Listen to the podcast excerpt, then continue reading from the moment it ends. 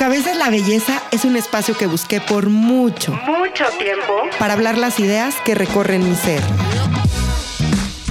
Es un tributo a los pensamientos, al amor, a la vida, a los miedos, a las opiniones y cuestionamientos de diferentes temas.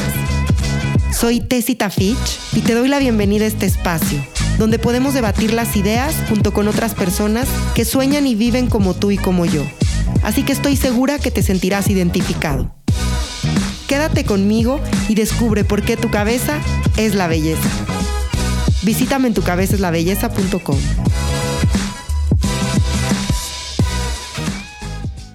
Hola, bienvenidos a un nuevo capítulo de Tu cabeza es la belleza. Soy Tessita Fitch y el día de hoy me siento muy honrada y muy agradecida con cada uno de ustedes que nos viene escuchando en este espacio por los que ya van a ser casi cuatro años. Este espacio nació justo en enero, hace cuatro años y medio. Y bueno, pues hoy estoy súper agradecida de que este espacio sigue, de que podemos seguir teniendo invitados, podemos seguir compartiendo. Ya saben que la base de mi vida es la gratitud, así que les agradezco a cada uno de ustedes por seguir acompañándome en tu cabeza es la belleza. Y hoy la base es la gratitud, le quiero dar las gracias a mi gran amiga Tina Tarantino, quien hace posible que hoy Cata Gerke esté con nosotros. Ahorita les voy a hablar más acerca de Cata, les voy a decir quién es, qué hace para todos los que no la conocen. Pero primero que nada, Cata, te quiero dar la bienvenida a Tu Cabeza es la Belleza. Es un placer tenerte aquí. Gracias por tu tiempo, eh, por tu experiencia y por todo lo que hoy desde el corazón nos vienes a compartir. Cuéntanos cómo estás. Sí, gracias a ti por esta invitación. Como antes de empezar a grabarlo comentábamos que fue tan fluida, eh, logramos este espacio casi que nos estábamos esperando mutuamente. Entonces, lo primero que te doy es las gracias por eso. Y muy bien, contenta de, estar aquí contigo. Estos, estos momentos son, son siempre un regalo y una sorpresa. No sabemos a dónde vamos en esta conversación. Así es. Y dijiste algo muy bonito, nos estábamos esperando. Eh, creo que tú no me conoces mucho, yo tampoco te conozco tanto, pero he escuchado hablar mucho de ti, de tu trabajo. Y no sé si tú has escuchado acerca de mi trabajo, pero uno de los cursos que más he dado en mi vida es un curso que se llama Atrévete a hablar en público. Y en este curso, uno de los temas principales de estrellas es el silencio. Y es el mismo tema que hace tu proyecto In the Name of Silence, del cual ahorita les voy a platicar. Así que bueno, creo que por eso nos estábamos ya eh, persiguiendo hasta que nos encontramos. Kata es terapeuta, es life coach con especialización en neuroplasticidad cognitiva y también es maestra de meditación. Kata, quien nos acompaña el día de hoy, ha dedicado en los últimos 20 años de su vida a transformar y a encontrarse desde la conexión profunda del silencio y esto creo que directamente me atrevo a decir, creo que fue lo que me, me conectó con tu alma y que te has dedicado a través de todos estos conocimientos a ir desarrollando la terapia del silencio. Sé también, Cata, que tienes un conjunto de técnicas que apoyan al ser humano para conseguir la guía. Em, y guía a qué me refiero, y tú no lo vas a poder explicar de una mejor manera, pero esta parte de cómo encontrar a veces esta brújula que vive adentro de nosotros y cómo desde ahí poder conectarnos con nuestro propósito, eh, conectarnos de una manera pues más auténtica también con, con la felicidad de, de quienes somos hoy y abrazar y amar lo que somos. En este espacio nos encantan las historias. Yo soy una fiel creyente que cuando contamos nuestras historias nos conectamos con el otro. Y me encantaría pedirte, invitarte a que nos cuentes cuál es tu historia, Cata. A veces me gusta decir brevemente, pero es que tienes todo el tiempo, este espacio es tuyo, entonces no quiero decir cuéntame brevemente tu historia porque la gente que me conoce ya sabe que yo no puedo contar nada de una manera breve. ¿Quién es Cata? ¿Cómo, cómo nace In the Name of Silence? ¿Cómo te dedicas a, a trabajar con el silencio? Me encanta que has estado en la India. Yo tuve la fortuna hace tres años de estar en Nepal con eh, mis monjes budistas. Es una experiencia increíble y, y efectivamente ahí puedes recordar toda la magia y los grandes regalos que nos da el silencio. Pero bueno, tú eres experta en esto, entonces platícanos. Lo pusiste tan lindo que no sé por dónde entrar ahora. Em, fíjate que yo pienso que todo empieza en el momento en el que decidí que yo quería una vida interesante. Y, y ese es quizás el modo de, definir eh, cómo es que llego aquí. Llego por la curiosidad de seguir esa búsqueda de no solamente conformarme con la vida que se veía bien, que le parecía bien a los demás, que seguía un patrón, em, esa sensación de una vida muy em, cuadriculada y que tenía como aparente continuidad y coherencia era como de alguna forma desde muy joven se sintió como algo muy poco emocionante, ¿no? Em, dado a eso, pues empecé a sentir que yo era distinta a los demás, eh, que las personas de mi entorno estaban conformes con eso y yo no. Y eh, muy joven fui a, terapia buscándome, eh, buscando respuestas en otra persona que no fuese en mí misma. 10 años en terapia y cuando dices tengo 20 años en esto, digo, wow, me siento, me siento muy vieja, ¿no? Porque, porque 20 años buscándose es literalmente la mitad de mi vida. Em, allí entonces empieza el proceso de empezar a descubrir pedacitos de mí que estaban guardados detrás de una identidad muy bien armada y construida socialmente. Y era como, bueno, ¿y qué hago con esto que encuentro que también es mío? ¿Y qué hago con esta búsqueda? ¿Y qué hago con esta inquietud? Ese, el ir recuperando partes de mí en, en esa terapia, digamos, terapia tradicional, después me dejó en la mesa con un montón de cosas que no sabía dónde poner, que genera un poco de ansiedad a las personas que entran en estos procesos, darse cuenta que descubres partes de ti que pareciera que no tienen lugar. Y eso me llevó entonces a cuestionármelo todo, a cuestionarme la religión en la que había sido criada, eh, la manera en la que había planificado mi vida profesional, mi primera carrera arquitectura y mm, saber que funcionaba allí, pero eso no hacía mi vida interesante. El futuro que yo eh, eh, podía eh, imaginar siendo arquitecto era muy corto, muy aburrido y no, llega un momento en el que ya no me conseguía en esa imagen y es donde empiezo a sincerarme y digo, bueno, a ver, em, ya la terapia me, me, llevó hasta donde me podía dejar, em, la arquitectura también, ya me mostró lo que me, lo que me daba y hasta dónde, hasta dónde estaba el reto. Y, y ahí empieza la búsqueda de mí misma, eh, escondida, por supuesto, del entorno. Era como, bueno, empecé estudiando hinduismo, budismo, atendiendo a sesiones de meditaciones grupales. Eh, después me certificó como life coach, ya de esto hace, no sé, 15 años. Y empieza un camino que no le podía haber fin. Y yo dije, bueno, por aquí es si no tengo tan, tan cercana la visión de llegada, tiene que ser que esto debe ser un camino muy interesante por descubrir. Y allí eh, el, del hinduismo pasé al budismo, del budismo pasé a la psicología budista.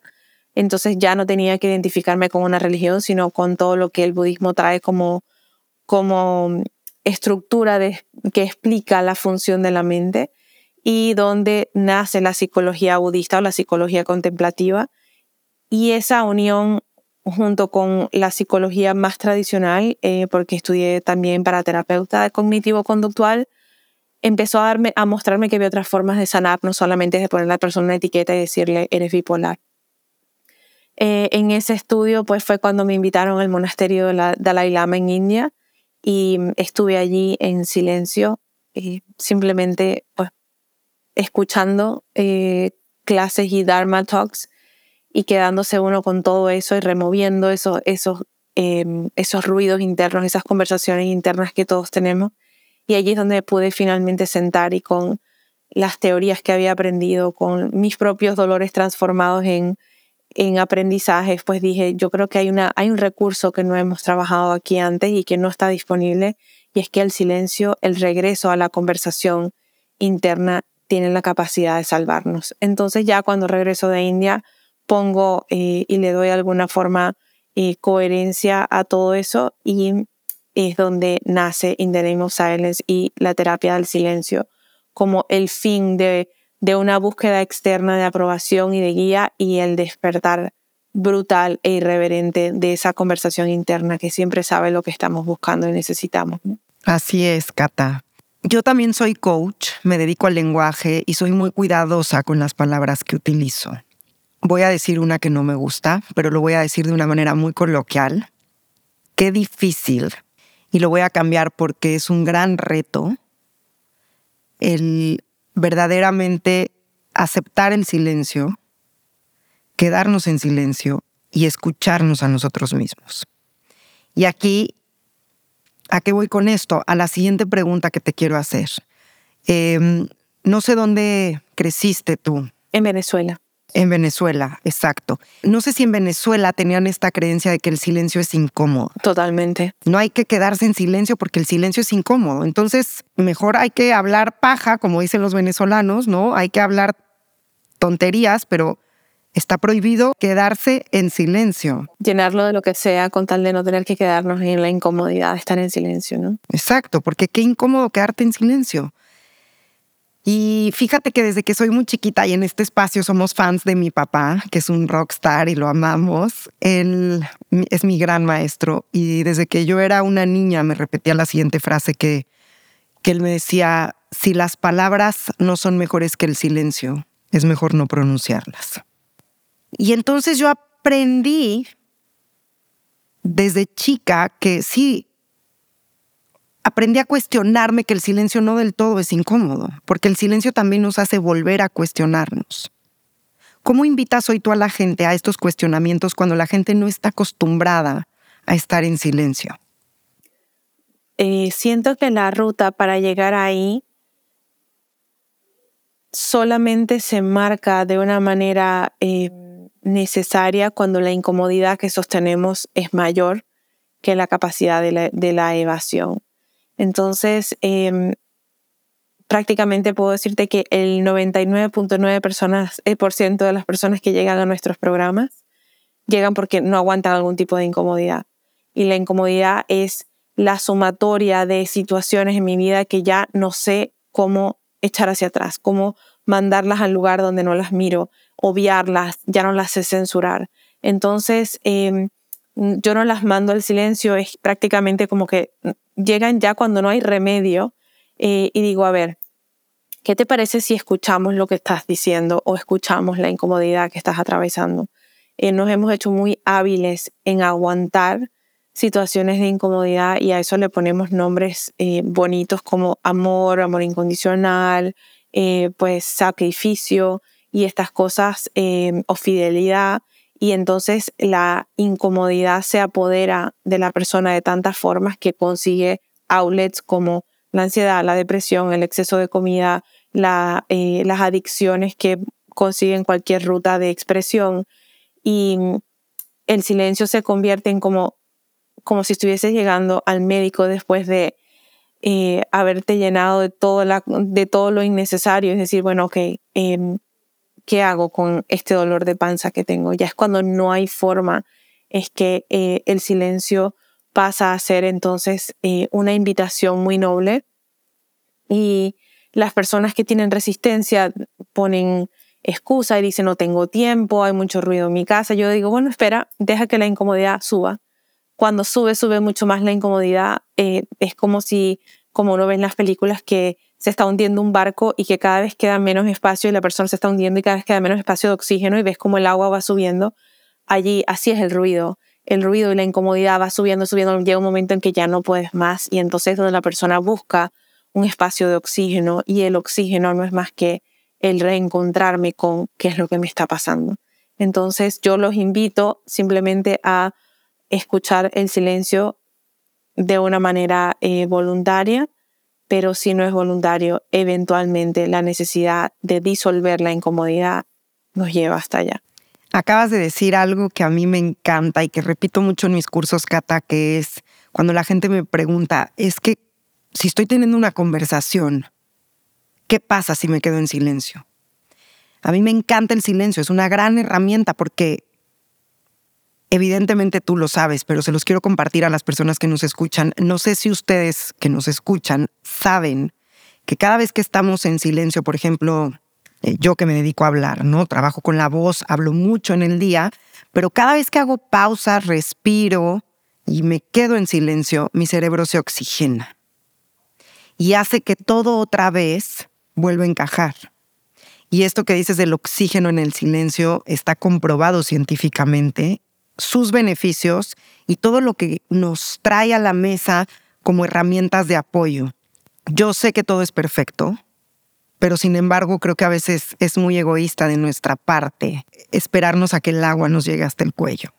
Esperar este momento en donde te quedan cinco segundos para poder respirar porque si no te vas a ahogar.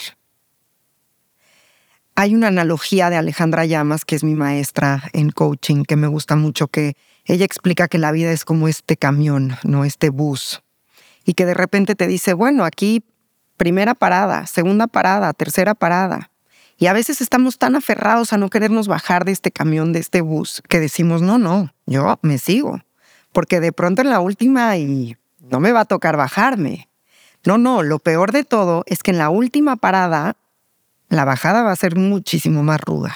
No sé si a ti te ha pasado en la vida, por como estoy viendo tu cara, sé que sí, a mí también, porque creo que es inevitable que por eso estamos hoy aquí tú y yo conectadas y estamos trabajando también para el colectivo, con las personas y demás en estos espacios y compartiendo esta información.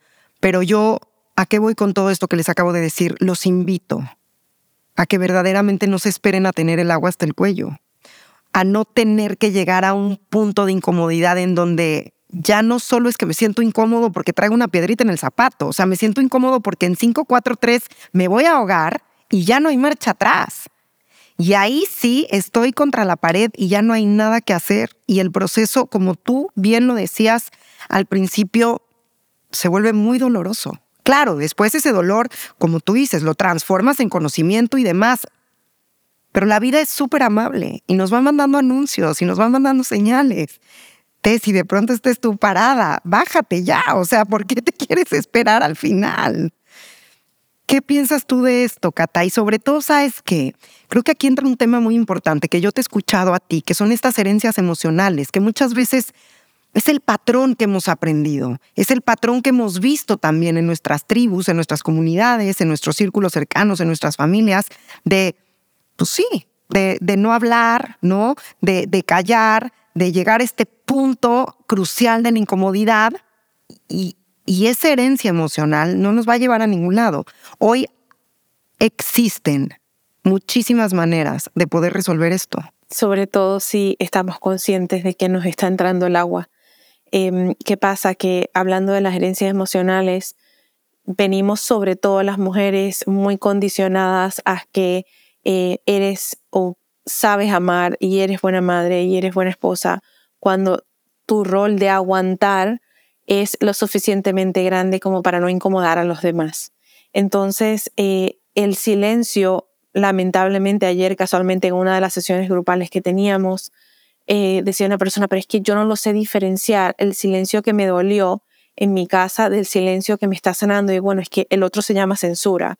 Entonces hemos aprendido a censurar, a, callar em, lo, que nos está, lo que nos está pasando y creemos que le estamos haciendo un favor al otro. Y es muy lindo, como dices, eh, que es hasta egoísta, porque yo parto de la idea de que cuando una persona se escucha a sí misma, atiende sus incomodidades y genera un acto responsable desde la alineación congruente entre lo que me está pasando, lo siento en el corazón, lo tengo clarísimo en el pensamiento y ya no me lo sé aguantar en las palabras y se alinea en congruencia para tener por lo menos una conversación incómoda o hacer algo al respecto, en ese momento, esa conversación que yo me estoy aguantando por miedo a lo que el otro le vaya a suceder o lo que el otro va a pensar de mí o por esa condicionante de que supuestamente el amor bueno aguanta, estoy, eh, cuando yo me lo estoy quedando, estoy impidiendo que el otro se eh, confronte a un camino que se le va a abrir a él o a ella cuando yo decida transitar el mío. Ese es uno de, las, de los aprendizajes que yo más he comprobado durante todos estos procesos. Hemos tenido, no sé, ya tenemos más de 1.500 personas que han pasado por, por nuestras terapias y no hay falla en el, el momento que la persona dice, mira, ¿sabes qué? Ya yo no puedo más en, en esta relación. El otro dice, yo tengo seis meses sintiendo eso y no sabía cómo ponerlo en palabras o eh, he decidido que ya no puedo trabajar más en esto y la otra persona te dice, eh, estaba esperando este momento porque tenía algo que contarte de eh, algo que hemos soñado, simplemente que no estaba segura si me ibas a recibir bien. Es que siempre esa verdad es que estamos aguantando y que estamos censurando, llamándola amor, pues aguante, conformismo, cualquier miedo, cualquiera de estas cosas, está también sosteniendo allí la, el derecho que tiene el otro de ver una realidad diferente y que está em, de alguna manera formando un eslabón contigo. Entonces, hasta que tú, por eso es que somos, estamos todos interconectados, hasta que yo no me atrevo a escucharme y, manifestar una realidad diferente, no estoy dejando que el otro transite su propio proceso de transformación y crecimiento. Entonces son como dos avenidas paralelas que se abren. En la primera estoy yo y se abre una extra, un dos por uno, en el que el otro también, entonces ahora tiene un camino por recorrer que antes no estaba disponible. Em, y volviendo a tu pregunta de eh, qué pasa y por qué aguantamos la herencia emocional nos dice que somos buenas cuando aguantamos. Ese es como em, aprendizaje básico, sobre todo en Latinoamérica. La madre buena aguanta, vive eh, la relación infeliz, el matrimonio que nos sirve por los hijos, por la madre, por el que sea, por eh, razones para aguantar siempre tenemos. Razones para confrontar son las que escondemos. Entonces, en esa herencia emocional, es donde se traba un proceso evolutivo en el que el silencio se convierte en una herramienta que ya no podemos evitar, porque una vez que yo entro y me reconozco, ya no aguanto decirme mentiras. ¿Y qué, es, eh, qué son estas paradas del tren o estas paradas de, del bus o el camión que dices tú? Para mí son eh, puntos de chequeo en el que te confrontas con una verdad. Y dices, ah, es verdad, pero todavía aguanto decirme una mentira más es verdad que no quiero estar con esta persona, pero una Navidad más no pasa nada. Y un aniversario más no pasa nada. Y entonces eh, confrontamos en esos momentos la verdad con el deber ser o con lo que me dice la herencia emocional. Y normalmente el cuerpo y el, y el espacio emocional que hemos sostenido tanto tiempo escoge lo conocido. Entonces, mucha de la ruta que se encuentra en el silencio es un terreno inhóspito porque no conocemos y no nos hemos familiarizado con la idea de escucharnos y actuar en función de nuestra individualidad. Me encanta lo que dices. Hay una cosa que a mí me da mucha risa y que lo he escuchado bastante, que, como mujeres latinas, no volviendo al tema de la mujer, tenemos esta creencia de que si no sufres y no eres madre, no vales. Es que mira, la pobrecita tiene cuatro hijos y mira cómo sufre, es una gran mujer da la vida por sus hijos. No, no, no tiene un marido que mira cómo se lo aguanta. Es una gran mujer. Entonces, ¿por qué ponemos nuestro valor? Y es que da risa, pero al final, Cata, o sea, es una realidad sí. que no me entra en el cerebro. Digo, una realidad muy atada a la religión. Eh, yo aquí culpo con, con toda la fuerza al, a ese aprendizaje de que em, pues somos buenos cuando crucificamos partes de nuestra vida y ahí iremos al cielo, no es crucificarme yo por otras personas y crucificar podemos llamar desde el nunca de decir qué es lo que quiero comer, nunca es lo que soy, nunca soy yo la que escoge dónde vamos a cenar, em, nunca soy yo la que se pone primero, entonces desde algo tan sencillo como ser la que sostiene una dinámica totalmente dañada dentro de una, dentro de una familia o ciclos crónicos de, de dolor, de traición, no importa porque eso me hace buena. Entonces hay esa, esa sensación de que la crucifixión eh, de nosotros mismos y ese sacrificio nos promete algo después, ¿no? Em, y sí nos promete, nos promete realmente enfermedades, nos promete espacios de, de mucha depresión, de desilusión, de desolación, porque estoy sacrificando a mi individuo por el colectivo. Entonces, principalmente yo hago responsable eh, en las mujeres a ese concepto de la religión de que somos buenas cuando nos sacrificamos. Sacrificamos entonces algún tipo de crucifixión personal. Eh, y la segunda, yo diría que en, esa, en ese aprendizaje también hay una domesticación de la fuerza y del poder de la mujer, en el que nos sentimos más a gusto dejando que los lugares de petición, los lugares de reclamo no recaigan sobre nosotros para no sentirnos malas, inconformes. Y usamos el agradecimiento eh, para esconder nuestras verdaderas necesidades. ¿no? Entonces, em, yo creo que cuando entramos en el silencio y la persona se da cuenta que es el eje de su propio sufrimiento, yo parto mucho de la idea que lo primero que le digo a las, a las que son madres, le digo, si tú te imaginas por un segundo que tu hija estuviese en tu posición, tú quisieras que ella estuviese tomando el camino que has escogido tú. Y siempre me dicen que no. Digo, ¿y para qué se lo estás moldeando entonces? Tú le puedes decir, yo quiero que seas libre, pero todas las mañanas eh, amarras con un grillete tu pie a la mesa. ¿Qué es lo que aprende ella? Aprende a amarrar grilletes a, sus pies o amarrarse de una mesa. No importa que tú le digas, anda y vuela. Eh, no tiene, no tiene un, un, modelo a seguir. Entonces, eh, siento que la herencia emocional se divide entre lo que me dijeron que estaba bien y cómo eso me promete una sensación eh, de registro de pertenencia en el que por fin me dan la etiqueta de que soy buena, que es una búsqueda que las mujeres tenemos muy metida ahí en el ADN. Y la otra es querer algo para nuestros hijos que no nos hemos dado a nosotros mismos. Entonces es muy difícil que ese aprendizaje pues sane si nosotros estamos duplicando el esfuerzo por mantener esa herencia emocional viva. Totalmente. Yo soy una fiel creyente porque lo he visto que la única manera de, educar, de convivir con los hijos, es ser ejemplo, es ser acción. Esto que decías, ve hija y sé libre y vuela, pero la mamá con el grillete amarrado, pues es como, pues yo me voy a amarrar el grillete, porque es lo que estoy viendo. O sea, tú me puedes decir misa, pero yo lo que veo, lo integro, lo copio y lo repito. Y esta parte de la crucifixión que hablabas, Cata, me parece súper interesante. Em, algo que, que yo he aprendido en, en estas premisas del curso de milagros, que me encanta el curso de milagros, y que he recordado también, es esta parte cultural de la religión, porque es verdad que en México, ¿no? en, en Latinoamérica, pues sí, hemos crecido en una, religión muy católica, pero creo que aquí esta parte de, como dices tú, entonces si no sufro y no soy madre y entonces no me, no me sacrifico, entonces no valgo.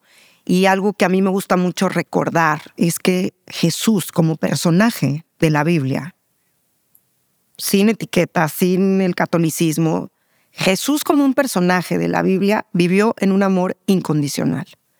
Para mí, ese es el ejemplo de amor incondicional, aceptando desde la conciencia la verdad, no el sacrificio. O sea, es de que, ay no, entonces si hago eh, ayuno y entonces me sacrifico y entonces dejo Jesús y Dios van a ver mis... No, no, no, no, no, Dios te ama, o sea, Dios es tu papá, quiere lo mejor para ti. Dios es un Dios de amor, no un Dios de sacrificio. Pero como seres humanos hemos transformado el ver el amor condicional y ponemos toda nuestra atención en la crucifixión, en vez de poner atención en la resurrección resucita, estás muerto por dentro, la vida es fantástica, es maravillosa, vuelve a tu corazón, vuelve a lo que te hace feliz. Mira, y te lo juro, o sea, te puedo enseñar, mi, estoy chinita de cómo te lo digo porque... Es que es muy poderoso, sí, sí. Que, que sé que Dios me, o sea, Dios me está dictando lo que te estoy diciendo. Dios no es un Dios de sacrificio, a Dios no le gusta que suframos. Yo creo muchísimo en Dios y cada quien puede creer en, sus, en, lo que cada quien quiere, ¿no? Yo veo a Dios como la energía más pura y grande del amor. Cada quien le pone el nombre en la etiqueta que quiera. Esta energía más pura del amor no nos va a dar puntos si, si, si sufrimos, no nos va a dar puntos si nos sacrificamos, no, no, no, o sea, no. Es tengo todo para darte, sé feliz. Sí.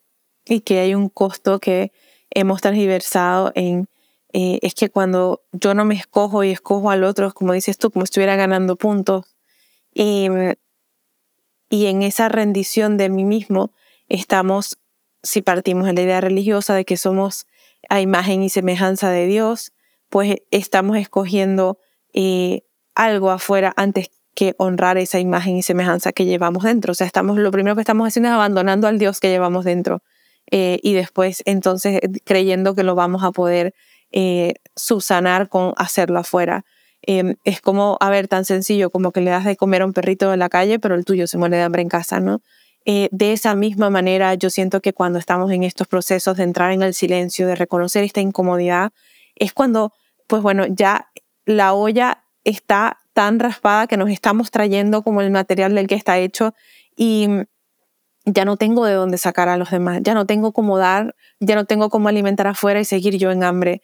Y es donde la persona está como buscando desesperadamente no tener que escogerse. Entonces dime que lo que tengo que traer aquí es a mi esposo. Yo, no.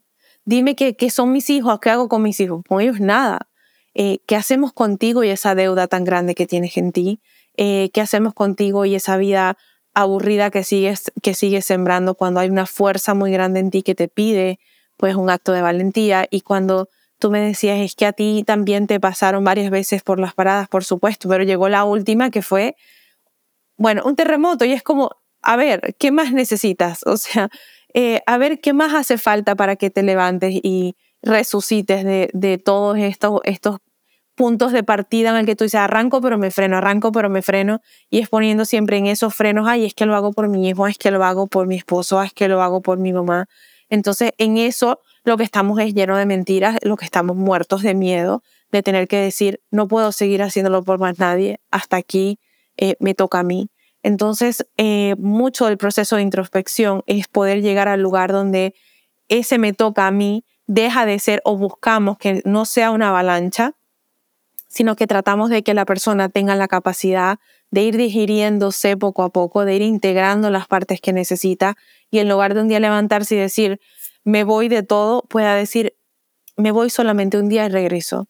Y después diga, me voy cuatro días y vuelvo. Es como ir a la seducción del espíritu que está pidiendo cosas de nosotros y no esperar a que la vida no tenga más remedio que arrancar todos los cables y decir, reset, empezamos de nuevo. Entonces, sí, como seres humanos nos, resistimos a eso y creemos que estamos engañando a alguien, nos estamos engañando a nosotros mismos. Y, lastimosamente es donde digo que eh, mi concepto más amplio de Dios es la fuerza de la vida. Digo, imagínate el costo que tiene que estemos deshonrando a la fuerza de la vida en lo que estamos haciendo, en que creamos que es amor eh, quedarnos en una relación que, que no nos nutre y golpeemos a nuestros hijos. Eh, de, esa espera o que digamos que, y este es uno de los ejercicios o los fundamentos más importantes de, nuestra, de nuestras teorías y es que nos llenamos de porqués. Es que estoy aquí porque todavía estoy esperando que se gradúen de la escuela, todavía estoy, eh, estoy porque estamos pagando una casa y estoy porque, y los porqués siempre señalan una razón externa, el para qué siempre regresa al individuo a responder sus preguntas que tienen que ver solamente con el autor y el lector. Somos, pasamos a hacer lo mismo. Entonces, el para qué es un lugar de encuentro con mi conversación interna que me marca muy claramente qué es lo que necesito hacer y donde el silencio se convierte en un aliado de déjame ver qué es lo que estoy sintiendo hoy, qué es lo que necesito para honrar esta fuerza que está hablando a través de mí. Entonces, em, siento que, que cuando estamos parados en estos procesos y la incomodidad es muy grande, es que los por qué llegaron hasta aquí y mis para qué nunca han sido atendidos. Exactamente. Y cuando llegamos ahí no nos queda otra opción más que volver a vivir desde nuestro ámbito. Porque cuando estamos, no, porque entonces en lo que mi hijo se va, no en lo que mi marido no sé qué, no en lo que mi esposa hace tal, en lo que mi mamá me da, mi papá me dice, el otro actúa. Estamos viviendo en base al ámbito del otro. Y lo único que podemos trabajar nosotros, es nuestro propio ámbito. cuando yo me quiero ir al ámbito del otro, a mí me gusta mucho verlo como que son boyas en una laguna y en la laguna hay cocodrilos, ¿no? Entonces son en la vida del ser humano, como dice Byron Katie, hay tres ámbitos, el tuyo, el del otro y el de la realidad. Y cada vez que yo quiero brincar de mi boya a la boya de Cata, pues tengo que bajarme y nadar en la laguna. Y en la laguna que hay cocodrilos, me van a morder. O sea, el sufrimiento es inevitable. Entonces, estamos anclados en sufrimiento constante porque estamos poniendo todas las expectativas de nuestra vida en las acciones del otro. Y esperamos que el otro se, mueva a nuestra boya. Y es como, si yo me fui a la tuya, ahora tú anda a la mía y dame lo que necesito. Y hay veces que la persona dice, pues no, yo no te lo pedí. Nunca va a suceder. Entonces el sufrimiento ahí es inevitable. Yo soy una fiel creyente porque lo he visto, así como cuando la gente me dice, oye, pero es que tú has visto a Dios, entonces, ¿cómo crees en Él? Le digo, oye, güey, pero pues si tú crees en el Wi-Fi y nunca lo has visto, imagínate, no. Soy una fiel creyente porque sí lo he visto, Cata, y de hecho, esta es la frase con la que yo anuncio mi curso de oratoria, que estamos a una conversación incómoda de cambiar nuestra vida para siempre. Pero ojo, la conversación no siempre tiene que ver con el ámbito del otro, tiene que ver con nosotros, con esta conversación de sincerarnos a nosotros mismos, de ponernos en silencio, de hablar con nuestro corazón em, y, preguntarle desde la coherencia. Hace rato hablabas de la congruencia y me gustó mucho cómo utilizaste la palabra censura. Es desde esta congruencia, creando coherencia física también, porque está comprobado por HeartMath que cuando nuestros pensamientos y nuestro corazón están alineados, se crea coherencia física. Y matemáticamente está comprobado, científicamente. Entonces, cuando estamos en coherencia, quiere decir que estamos escuchando los deseos de nuestro corazón. Y en esa conversación incómoda tenemos todo el poder interior de cambiar. Pues así, eh, yo creo que el sufrimiento está en la incongruencia. Cuando siento una cosa pero hago otra. Cuando estoy pensando algo pero digo otra cosa. Y es donde el ejemplo este que das es cuando yo sé que me quiero quedar en mi boya, pero igual me lanzo a nadar y dejo que me muerdan los cocodrilos y llego allá, además te reclamo, es que yo vine aquí por ti. Entonces, mira, perdí un pie por estar haciendo esto y entonces lo que hacemos, pasamos la vida acumulando facturas que nadie está dispuesto a pagar y que eh, tienen el costo de haberme eh, sido infiel y haber abandonado mi espacio de, pertenencia conmigo mismo. Cuando las personas, esto es una pregunta bien frecuente, es como sé que estoy en, incongruencia y bueno, tiene que ver con cuántos filtros pasan tus pensamientos y emociones antes de llegar afuera.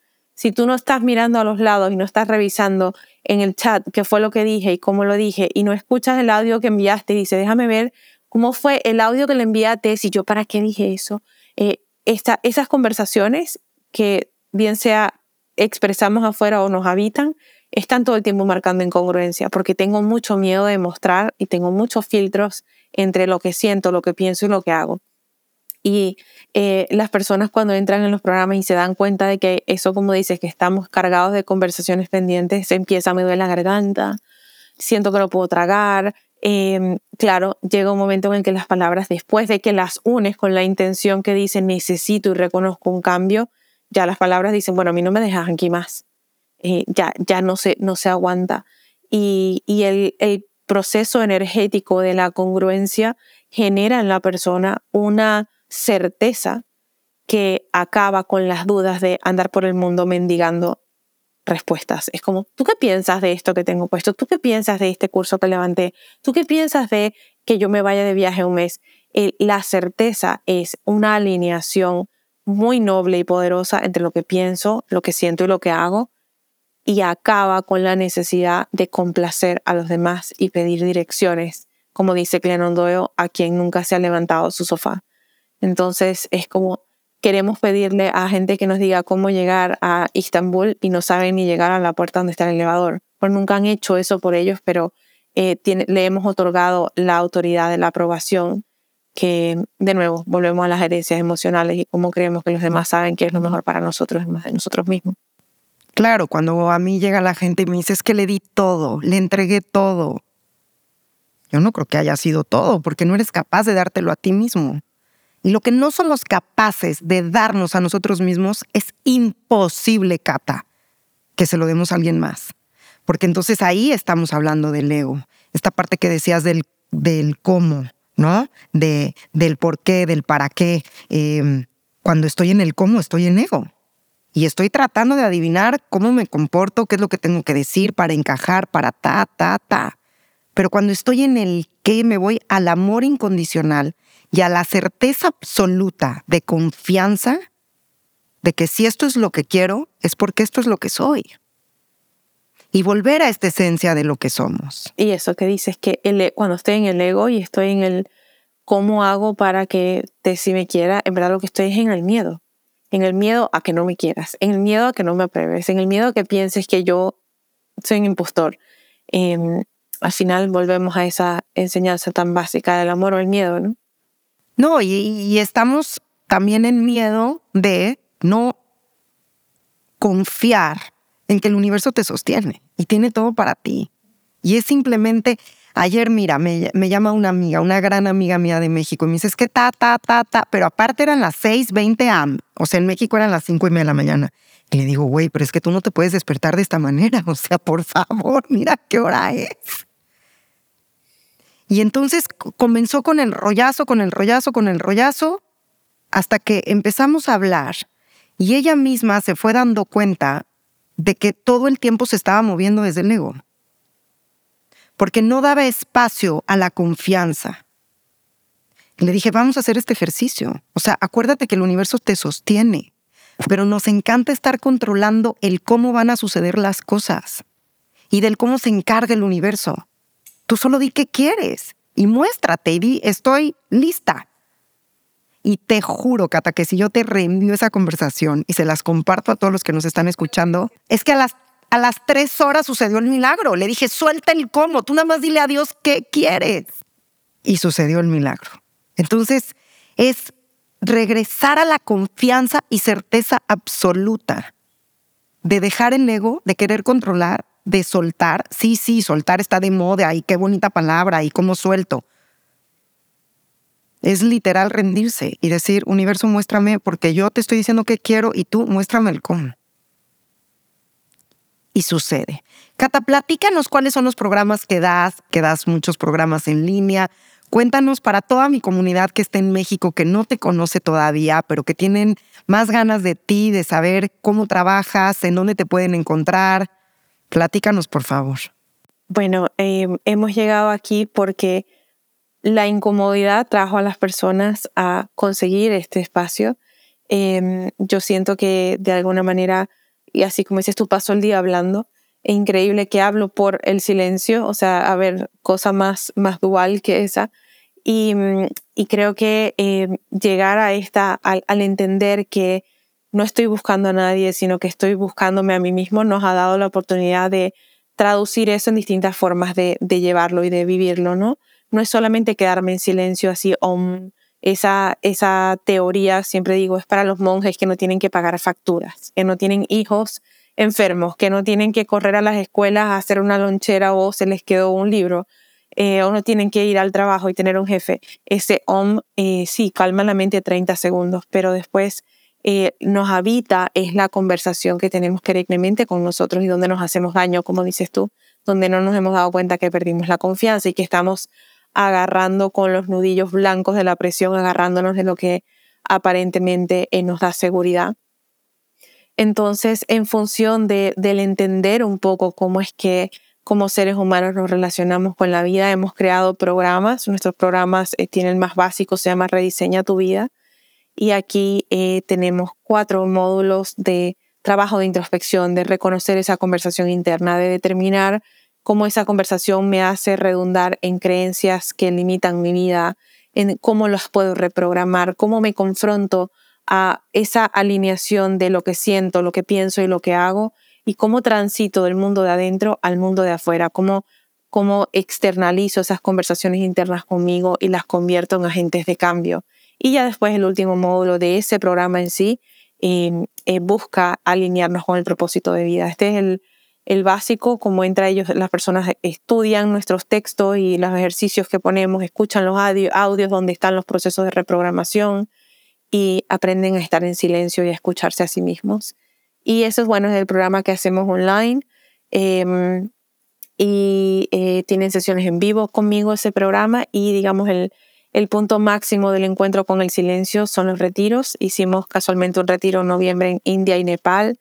Hemos hecho retiro en Costa Rica, en México, para llevar el proceso de silencio a esa conversación que nos está esperando. Entonces allí es donde, donde pues se acelera de una manera irrefutable la fuerza que tiene el mundo interior y la persona regresa a su realidad con la claridad de lo que está, ha estado buscando. Está increíble, Cata.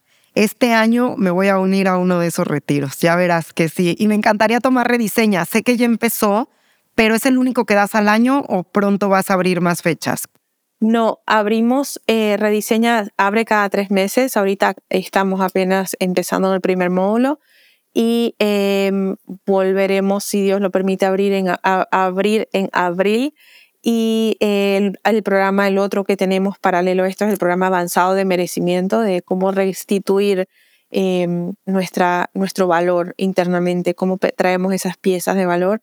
Ese se llama eh, Master Money y abre también en marzo.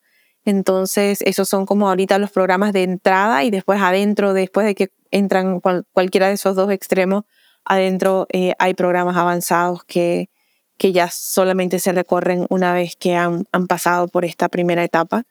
Y, y, bueno, solamente allí esperamos que, que el cambio es tan inminente que la persona sigue buscando y deja de tener una vida controlada a pasar a buscar una vida interesante. Amén, así es. Una vida en donde tenemos todo para ser felices y en donde aprendemos a integrar el silencio como una herramienta que nos da muchísima paz, muchísimo amor y sobre todo mucho autoconocimiento, que hoy creo que es la herramienta básica, ¿no? Aceptación, autoconocimiento para, para realmente amar lo que es, amar lo que somos, amar lo que hay y estar en paz y decir, esto es lo que hay, esto es lo que soy, lo amo, lo abrazo y listo, soy feliz. Sí, dejamos de estar en guerra con nosotros mismos. Así es, Cata.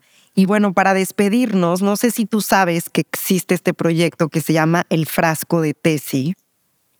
Ahora que yo ya estoy viviendo en Miami, le ha dado la vuelta al mundo. Bueno, ya desde que nació el proyecto le ha dado la vuelta al mundo, pero claro, antes era todo un reto transportar el frasco. Entonces, hace unos meses inventé la bolsa mágica del frasco para que el frasco pueda viajar y su movilidad sea más sencilla. Entonces, me encantaría compartirte a ti y a todos los que nos están escuchando un mensaje de esta bolsa mágica.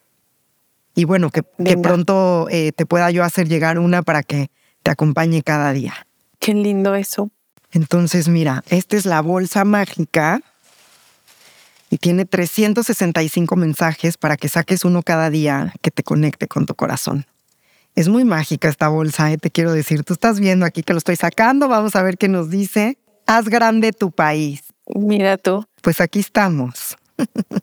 trabajando. Tendré que escoger a ver cómo, eh, cuál es el escenario que le damos al país, pero bueno, sí. Em, qué lindo eso, gracias. Trato mucho de, de hacer grande a las mujeres que, como yo, por un rato se escondieron de su propósito, de su llamado y, lo postergaron eh, por miedo y por, por querer encajar.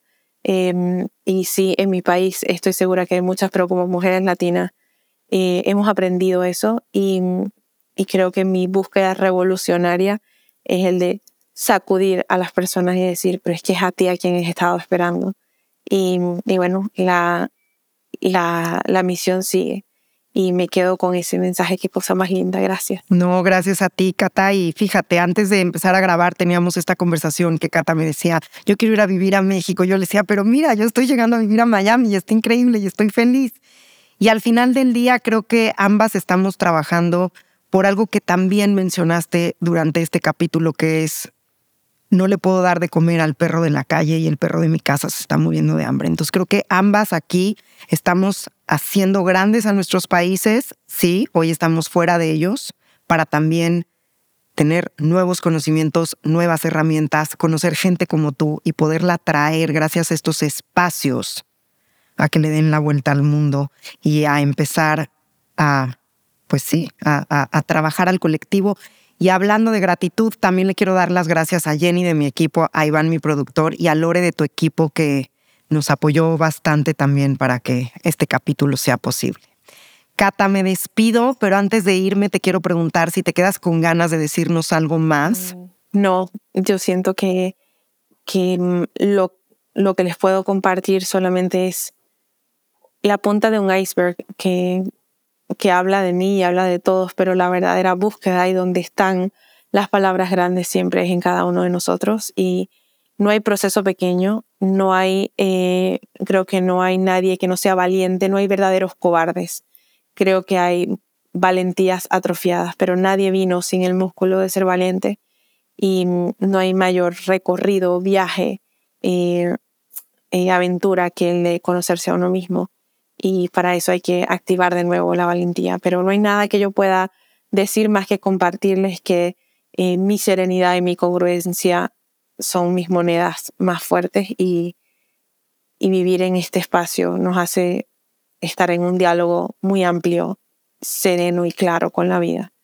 Y, y para mí eso debería ser la realidad de todos los que habitamos este mundo loco. Amén. Que así es y que así sea.